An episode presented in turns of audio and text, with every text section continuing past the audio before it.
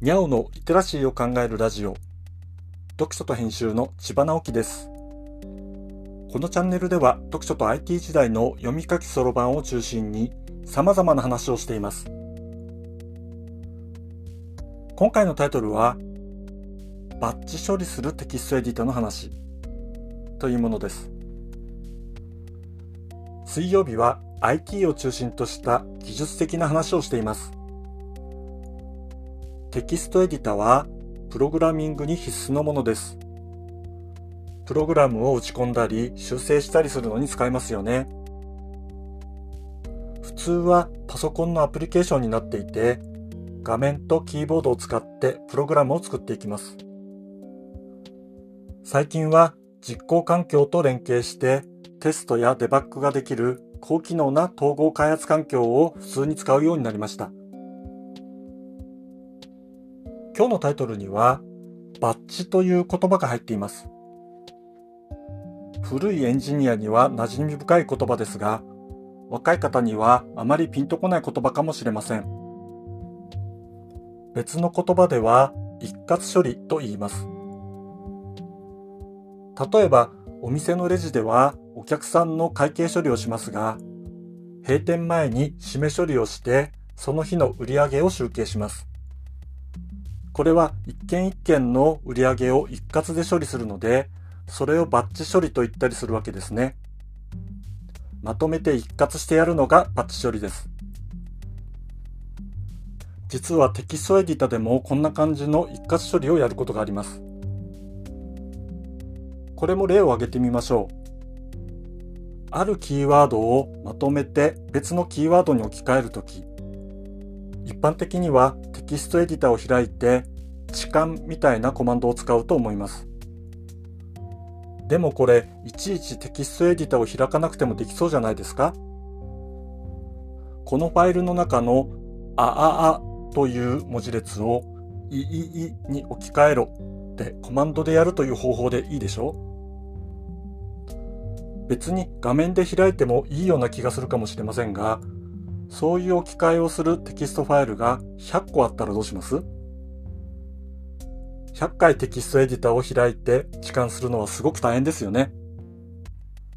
そういう時にこのバッチ処理できるテキストエディターが便利なわけですね。Linux の前身の Unix にはこのような用途で SED というものがありました。というか今でも Linux で使えます。で、実はこれ、今は流行りの Python みたいなスクリプト系のプログラミング言語の祖先と言えないこともないのです。SED はストリームエディタの略で、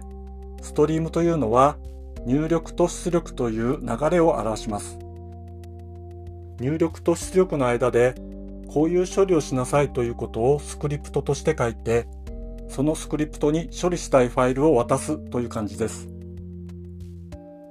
SED は本当にテキストエディタ的なことしかできませんが、もう少し複雑なことができるように、多く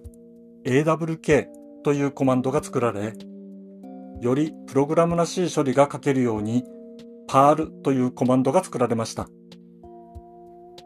PARL はなかなか立派なプログラム処理系ですが、当時主流だったコンパイラ言語よりもずっと手軽に使えることから、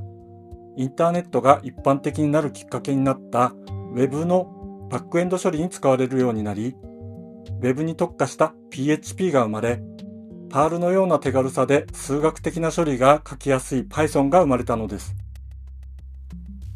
細かいいきさつに異論はあるかもしれませんけどね。ここでお伝えしたいことは、プログラミング言語の歴史ではなくて、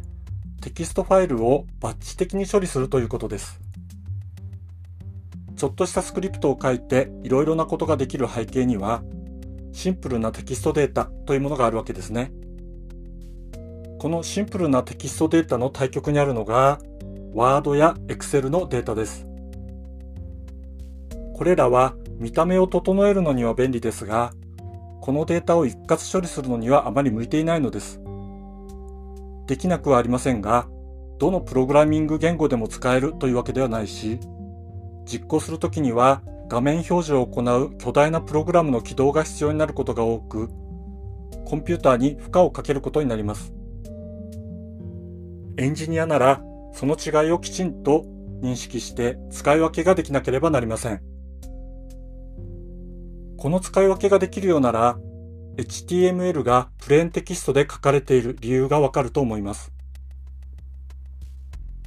SED はめったに使わないかもしれませんが、歴史を含めて頭に入れておくと何かの役に立つかもしれませんよ。今回はバッチ処理するテキストエディターの話をしました。今日はここまで。読書と編集では IT を特別なものではなく常識的なリテラシーとして広める活動をしています。IT リテラシーの基礎を学べるオンライン講座をやっています。